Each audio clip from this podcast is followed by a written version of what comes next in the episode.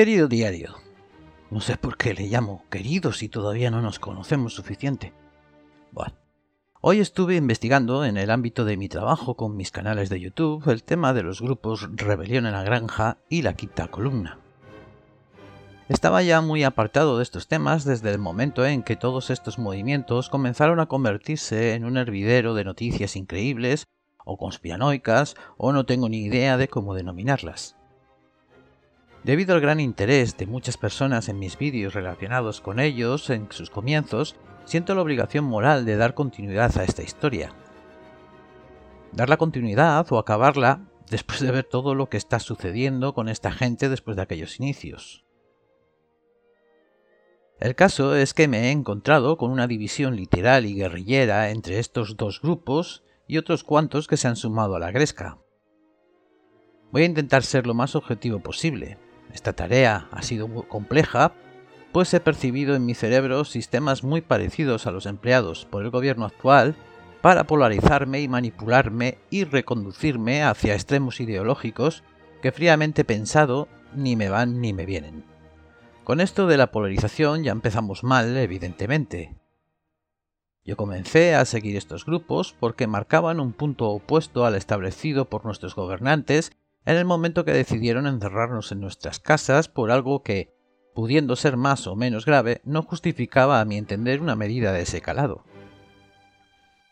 El encierro significó un punto y final abrupto a nuestro actual estilo de vida hasta ese momento una experiencia traumática que no era justificada en mi persona por la causa que relataban en nuestros medios de comunicación. Por eso, estos grupos planteaban una historia contraria que ayudaba al sano ejercicio del debate, o sea, la contraposición de ideas que siempre ayuda a conseguir una idea personal propia que ayude a marcar las pautas de tu posición ante un problema que en aquel momento rompía tu rutina de manera drástica. Pero al final aquellos grupos, como sucede siempre a lo largo de la historia, se desvirtúan por no sé o sí sé qué circunstancias. Desvirtuados hasta el punto, ahora que vuelvo a verlos, pues hasta el punto de la tragicomedia. Y esta tragicomedia impide que nada de lo que ellos dicen pueda tener el suficiente peso como para tomárselo en serio.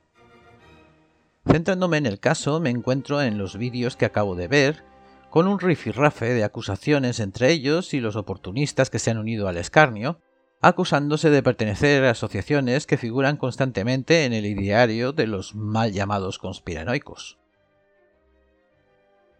Acusaciones de masones, illuminatis, fachas y otra suerte de adjetivos en la misma línea. Todo este cruce de acusaciones sabotea directamente la línea inicial de los grupos y alimenta a sus seguidores más radicales, que son al final los que se hacen cargo del movimiento. Para mí, que los radicales cojan el bastón de la situación es una forma de dar el certificado de defunción a cualquier tipo de movimiento. El radicalismo destruye el pensamiento objetivo y la razón. Aleja las ideas comprensibles que generan la sana duda en los receptores y la sustituye por conceptos básicos y primitivos que solo están al alcance de mentes similares. En definitiva, condenan al movimiento a una minoría que ya es catalogada de loca por el amplio espectro social que se supone es el público objetivo de estos mensajes. O sea, es el fin. En este periplo de estos dos grupos o movimientos hacia su destrucción, he visto la repetición de nombres que ya en algunos de mis vídeos me arriesgué a acusar como incitadores o manipuladores interesados. El asunto queda claro en el momento de ver los subsodichos nombres. La vieja maquinaria de la costumbre dominante mueve sus engranajes para reventar movimientos conducidos por gente inexperta. Y estos pseudolíderes, dominados por, en ciertos momentos por sus propios egos, alimentados por las masas que los siguen, pierden la perspectiva convirtiéndose en el blanco perfecto de la maquinaria de destrucción de ideas contrarias al oficialismo. O sea, la misma historia de siempre. Todo está preparado desde hace ya muchos años. Los estilos de vida impuestos desde hace 50 años, acompañados de los sistemas de educación en los que nos hemos criado y todo ello aderezado con los sistemas tecnológicos modernos que han variado el funcionamiento de nuestros cerebros, ha conseguido que las teorías antioficialistas puedan ser fácilmente desmontadas con dos o tres estrategias tan básicas como el divide y vencerás. Tres o cuatro caras amistosas y verbos prodigiosos que pueden sembrar la semilla de la discordia y alimentarla en la sombra de la duda son suficientes para poner fin a muchas horas de trabajo. También he de decir que además de estas caras conocidas, me he encontrado a sujetos ocultos que con pocas herramientas han provocado la ridiculización de estos grupos. Este tema en concreto pone en relieve la facilidad que proporcionan las redes sociales para que un cualquiera que no muestra su cara se cargue cualquier cosa o, o a cualquiera, sembrando dudas o bulos o lo que se le ocurra. Que conste que el mérito no es de esta gente que siembra dudas, sino de los polarizados, que tienen sus cerebros ya muy limitados como para espabilar su sentimiento crítico y objetivo. Todos son inmersos en una suerte de telenovela con sus dimes y diretes y acusaciones que alimentan esa diversión que siente el populacho al afrontar el argumento rosa. Me estoy marchando mucho del tema, creo, pero me apetece hilar esta reflexión sobre estos grupos con unas declaraciones que me estremecieron esta semana, y que provenían de uno de los actores más importantes del panorama mundial.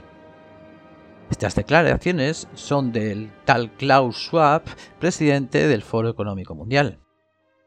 El Foro Económico Mundial, a día de hoy, yo pensaba que se había convertido en uno de los actores principales y uno de los responsables máximos de todo lo que acontece en este periplo 2020-2021.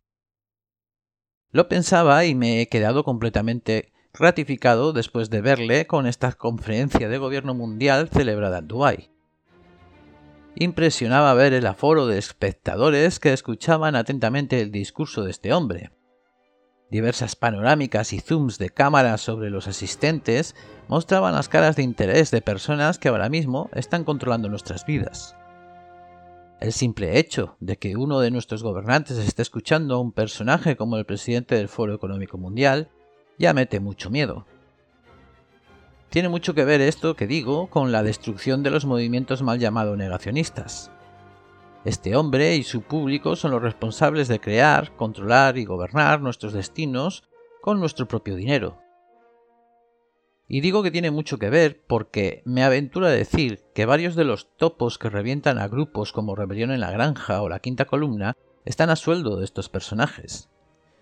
He de decir que muchos de los oyentes en esta ponencia están elegidos por el pueblo y otros muchos no, pues vienen de dictaduras. Lo que está claro es que el que les está comiendo la oreja no ha sido votado ni elegido por nadie de nosotros. El tal Klaus sale de la elección del dinero, de nuestro dinero, pero de nadie más. O sea que es uno de los máximos exponentes de la antidemocracia. Antidemocracia es un supuesto porque yo nunca conocí a la tal democracia. La democracia es simplemente una idea en mi cabeza que nunca ha sido contrastada en ninguna parte que yo conozca. El tal Klaus este estaba dando la murga a los dirigentes mundiales con las directrices trazadas en su famosa Agenda 2030. Otro invento de unos pocos a la que todos los dirigentes se han unido porque ya nadie es dueño de su soberanía y ellos sí son una posesión de sus deudas, que les convierten en marionetas y por ende a nosotros también. Este tal Klaus es la cara visible de un grupo que ha trazado la hoja de ruta para todos nosotros en los próximos años. Es increíble pensar en un grupo de personas a las que nadie conoce, salvo escasos casos, es capaz de dar órdenes a diestro y siniestro para que todos tengamos que hacer lo que ellos nos han decidido. Imagino que dentro de mi ignorancia esto será algo natural que sucede desde siempre. Son muchos los personajes cercanos y especializados que llevan relatándonos cómo esto ha sucedido y cómo hemos sido engañados pero engañados los que nos hemos dado cuenta, porque la gran mayoría no lo sospecha. Simplemente se dejan guiar por la vida, que yo me he dado cuenta que no es nuestra y me pregunto si alguien fue dueño de la suya en algún momento. Entendámonos, por vida me refiero a los actos que cotidianamente debemos realizar para sobrevivir en nuestras sociedades. No quiero que dentro de este concepto de vida entre el plano íntimo, espiritual o de principios de cada uno, aunque es evidente que muchos de los que nos rodean han perdido hasta esos planos. Y yo me pregunto en qué momento lo, más profundo de mi ser se niega a seguir estas consignas. En qué momento me comenzaron a chirriar según qué consignas. Y sobre todo me pregunto por qué este hecho me convierte en una minoría social. Ahora mismo que yo pueda realizar cualquier tipo de reflexión que ponga en cuestión la realidad social me convierte en un ser diferente, extraño e incluso peligroso para los que me rodean. Supongo que esto mismo le sucedería a los líderes de estos dos grupos con los que inicié este capítulo de mi diario, o quizás no.